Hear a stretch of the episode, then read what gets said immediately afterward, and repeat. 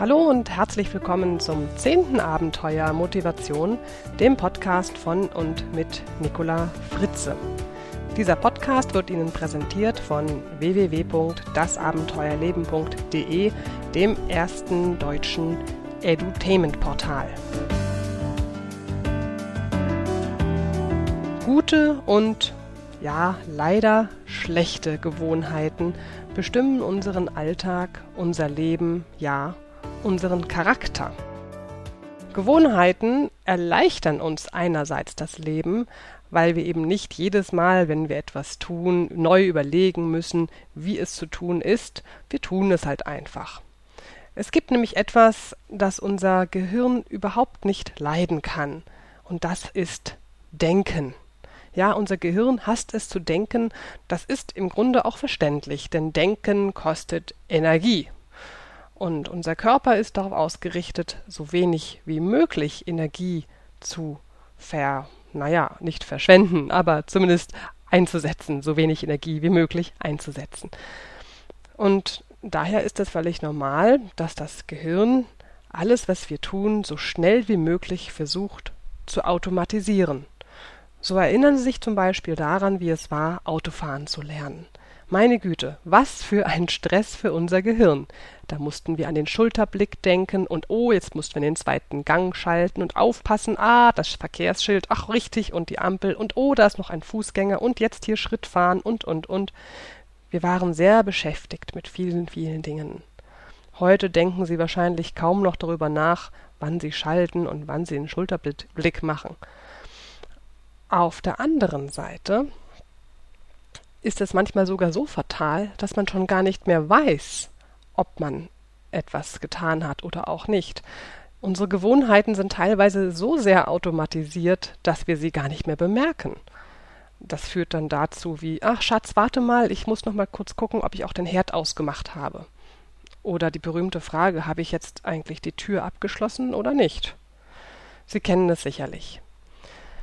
Gewohnheiten haben einerseits also etwas Positives. Sie sind quasi eine Art Energiesparprogramm für unser Gehirn. Auf der anderen Seite stehen uns die Gewohnheiten aber im Weg, wenn es darum geht, unsere Vorsätze zu realisieren. Anfangs sind Gewohnheiten Spinnweben, später Drahtseile. Alte Gewohnheiten lassen leider kaum Spielraum für neue Schritte, für neue Dinge. Gewohnheiten entstehen meistens relativ mühelos, aber wenn wir sie wieder loswerden wollen, wenn wir sie abbauen wollen, dann ist es sehr mühsam und erfordert einige Arbeit. Die Macht unserer Gewohnheiten steht also einerseits der Umsetzung unserer guten Vorsätze im Weg und bremsen uns aus. Wie man aber seine Gewohnheiten aufgeben oder auch ändern kann, und seine guten Vorsätze dennoch, also sprich trotz Gewohnheiten umsetzen kann. Darum soll es heute hier gehen. Welche alten Gewohnheiten möchten Sie denn gerne verändern oder welchen guten Vorsatz möchten Sie verwirklichen? Nutzen Sie die Gelegenheit, doch mal etwas darüber nachzudenken. Was wollten Sie immer schon mal angehen?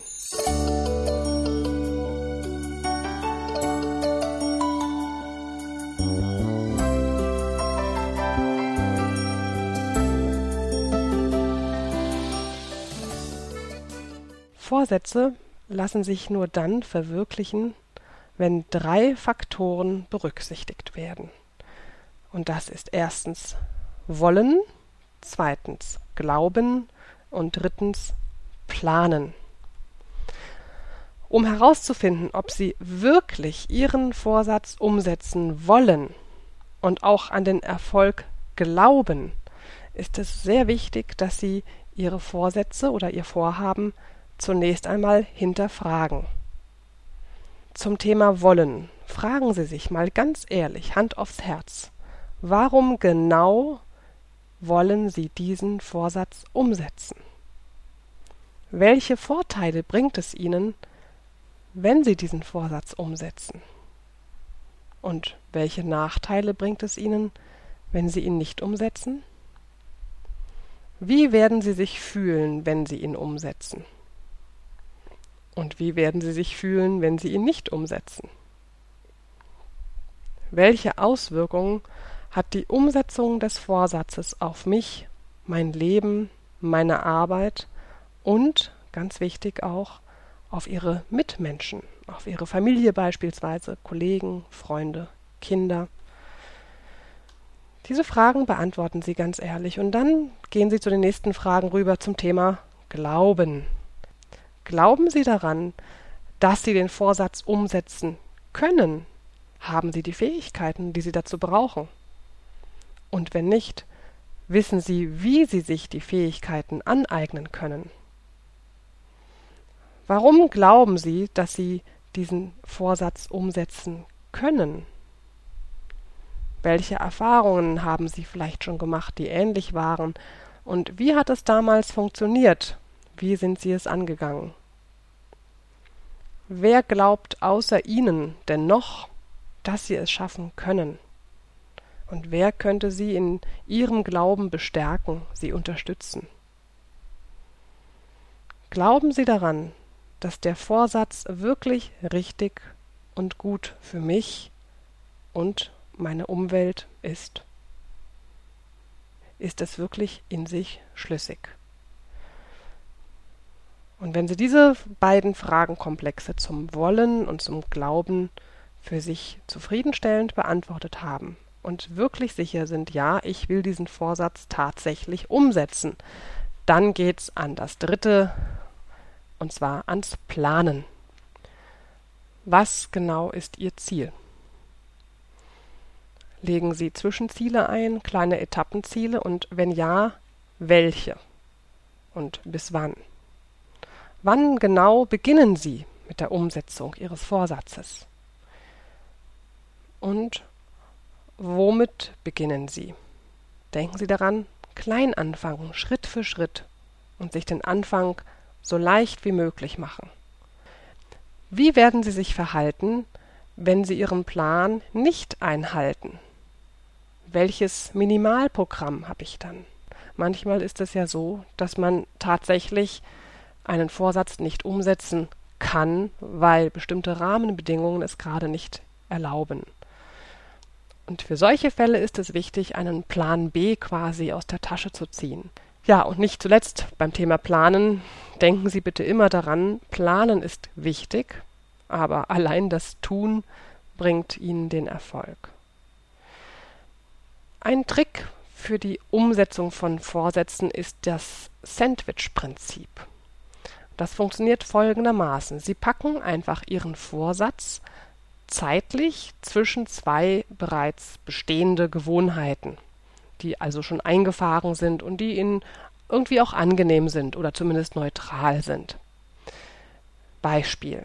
Wenn Sie zum Beispiel morgens zwei Gewohnheiten haben, die erste ist gemütlich frühstücken und die zweite ist Zeitung lesen, dann legen Sie Ihren Vorsatz das, was Sie also in Zukunft machen möchten, zwischen diese beiden Gewohnheiten. Und der Vorsatz könnte jetzt zum Beispiel sein, meine To-Do-Liste für den Tag anfertigen. Und dann würde Ihr Tagesablauf also so beginnen, dass Sie sagen, ich frühstücke gemütlich, dann mache ich meine To-Do-Liste, meine Tagesplanung und dann lese ich gemütlich die Zeitung. Oder nehme eine andere Tageszeit, abends. Wenn Sie abends die Gewohnheiten haben, Zähne putzen und im Bett noch was Schönes lesen, dann packen Sie zwischen diese beiden Gewohnheiten Ihren Vorsatz mehr Bewegung. Und so werden Sie nach dem Zähneputzen dreimal zehn Liegestütze machen, bevor Sie sich dann in Ihr Bett kuscheln und Ihr Buch aufschlagen. Es ist kaum möglich, alte Gewohnheiten abzulegen. Sie können aber durch neue und meistens bessere Gewohnheiten ersetzt oder überwunden werden.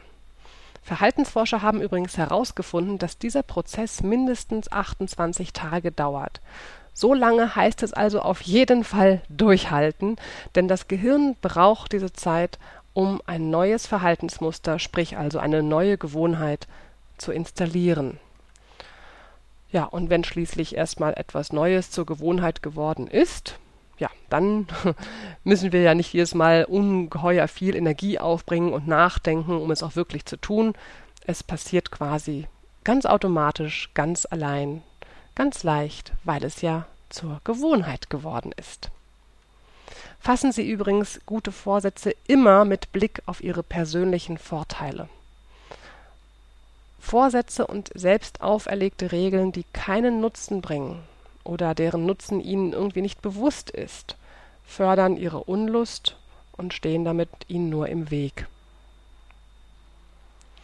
Die meisten Menschen versuchen, die Zeit für ihre wichtigen Tätigkeiten, die sogenannten B-Aufgaben aus dem Zeitmanagement, ist Ihnen das vielleicht ein Begriff. Also die meisten Menschen versuchen, diese wichtigen Tätigkeiten bereits in ihren total überfüllten Terminkalender irgendwie noch zwischen die dringlich Aufgaben, also die A-Aufgaben hineinzuquetschen. Dabei schieben sie dann die Dinge hin und her auf der langen Bank, sie delegieren, sie sagen ab, und alles nur in der Hoffnung, damit irgendwo noch ein kleines Quäntchen Zeit abfällt, um eben auch Zeit für diese wichtigen und allerwichtigsten Dinge zu finden. Ja, und dann wundern sie sich meistens, dass die Zeit irgendwie nirgendwo vorhanden ist. Die Kunst beim Zeitmanagement ist eben nicht, den Zeitplan nach Prioritäten zu ordnen, sondern andersrum, die Prioritäten zeitlich zu planen. Hm? Das klingt jetzt irgendwie komisch oder ein bisschen verdreht. Um das deutlicher zu machen, erzähle ich Ihnen eine kurze Geschichte, die quasi in jedem Zeitmanagement-Seminar Anwendung findet. Vielleicht kennen Sie diese auch schon, und wenn es so ist, dann ist es schön, sie wieder mal zu hören und sich daran zu erinnern. Die Geschichte heißt Die großen Steine im Leben. Eines Tages war ein alter Professor beauftragt, eine Gruppe von Geschäftsführern einen Kurzvortrag über effiziente Zeitplanung zu halten. Erwartungsvoll schaute die Elitetruppe den Professor an und der fragte in die Runde, wie wär's mit einem kleinen Ratespiel? Der Professor stellte vorsichtig einen großen Glaskrug auf den Tisch neben ein Tablett mit mehreren tennisballgroßen Steinen. Wie viele von diesen Steinen gehen Ihrer Ansicht nach in das Glas? fragte er. Nachdem alle geraten hatten, sagte er Schön, wir wollen sehen. Er setzte einen Stein in das Glas, den einen weiteren, dann noch einen weiteren, bis das Glas schließlich voll war. Dann hob er den Kopf. Ist der Krug voll? fragte er. Alle antworteten Ja. Er wartete und fragte nach. Tatsächlich ist der Krug wirklich voll? Daraufhin bückte er sich, holte einen Eimer mit Kies hervor und füllte bedächtig den Glaskrug, bewegte den Krug, füllte nach, bis die Kieselsteine alle Lücken füllten. Der alte Professor grinste und fragte erneut in die Runde Ist der Krug jetzt voll? Die Runde hatte langsam begriffen, und einer antwortete Wahrscheinlich nicht. Gut, antwortete der Professor. Er neigte sich nach unten und holte diesmal einen Kessel mit Sand. Bedächtig schüttete er den Sand in den Glaskrug. Der Sand verteilte sich und füllte die Ritzen zwischen den großen Steinen und dem Kies. Noch einmal fragte der Professor Ist der Krug voll? Ohne zu zögern entgegneten alle Zuhörer Nein. Sehr gut. Der Professor griff nach einer Kanne mit Wasser und goss das Wasser in den Krug, bis er randvoll war. Dann fragte er Ja, und was lernen wir daraus? Jemand sagte es zeigt uns, dass wir sogar dann, wenn wir meinen, unser Kalender sei randvoll, noch weitere Termine vereinbaren und Dinge erledigen können, wenn wir es wirklich wollen. Nein, erwiderte der alte Professor. Darum geht es nicht. Was uns dieses Experiment zeigt, ist Folgendes. Wenn wir nicht als erstes die großen Steine in den Krug setzen, bringen wir sie später nicht mehr hinein. Nehmen Sie daraus mit, dass es wichtig ist, zuerst die großen Steine im Leben zu platzieren, sonst laufen wir Gefahr, erfolglos zu sein. Wenn wir den Nebensächlichkeiten den Vorrang geben, also etwa Kies, Sand und Wasser, dann füllen wir unser Leben damit auf und somit fehlt uns die kostbare Zeit, um uns den wichtigen Anteilen unseres Lebens zu widmen. Vergessen Sie daher nicht die Frage, was sind die großen Steine in Ihrem Leben? Ja, liebe Hörerinnen und Hörer, was sind denn Ihre großen Steine in Ihrem Leben? Und Sind all diese großen Steine schon in Ihrem Krug? Sind sie platziert? Haben sie ihren Platz gefunden? Oder gibt es eventuell große Steine, die Sie eigentlich schon immer in den Krug packen wollten, es aber bisher einfach nicht geschafft haben? Dann ist jetzt der richtige Zeitpunkt. Nehmen Sie Ihre großen Steine. Was wollen Sie umsetzen? An welchen Erfolg glauben Sie? Und wie planen Sie die Umsetzung? Füllen Sie Ihre großen Steine in Ihren Krug und passen Sie auf, dass Sie sich von Nebensächlichkeiten nicht ablenken lassen. Zum Schluss habe ich noch ein schlaues Sprichwort aus dem Talmud, ein Sprichwort, das mich sehr häufig auch in meinen Seminaren begleitet, vor allem wenn es um die Macht der Sprache geht. Und ich habe es gerade letzte Woche wieder in einem Seminar diskutiert, sehr anregend diskutiert und möchte es heute Ihnen gern nochmal mit auf den Weg geben. Achte auf deine Gedanken, denn sie werden Wörter. Achte auf deine Wörter, denn sie werden Handlungen. Achte auf deine Handlungen, denn sie werden Gewohnheiten. Achte auf deine Gewohnheiten, denn sie werden dein Charakter. Achte auf deinen Charakter, denn er wird dein Schicksal. Ja, da kann man doch erstmal ein bisschen drüber nachdenken. Welche Gedanken, welche Gewohnheiten, welches Schicksal. Was wählen Sie? Sie wissen ja, welche Brille haben Sie auf. Ihr Blickwinkel entscheidet. Liebe Hörerinnen und Hörer, ich wünsche Ihnen die Kraft, Dinge zu ändern, die Sie ändern können, Dinge anzupacken, die Sie anpacken können und wollen. Ich wünsche Ihnen aber auch die Geduld, die Dinge zu akzeptieren, die sie nicht ändern können oder auch nicht ändern wollen. Und ich wünsche Ihnen vor allem die Weisheit, zwischen beidem zu unterscheiden. Ihre Nicola Fritze.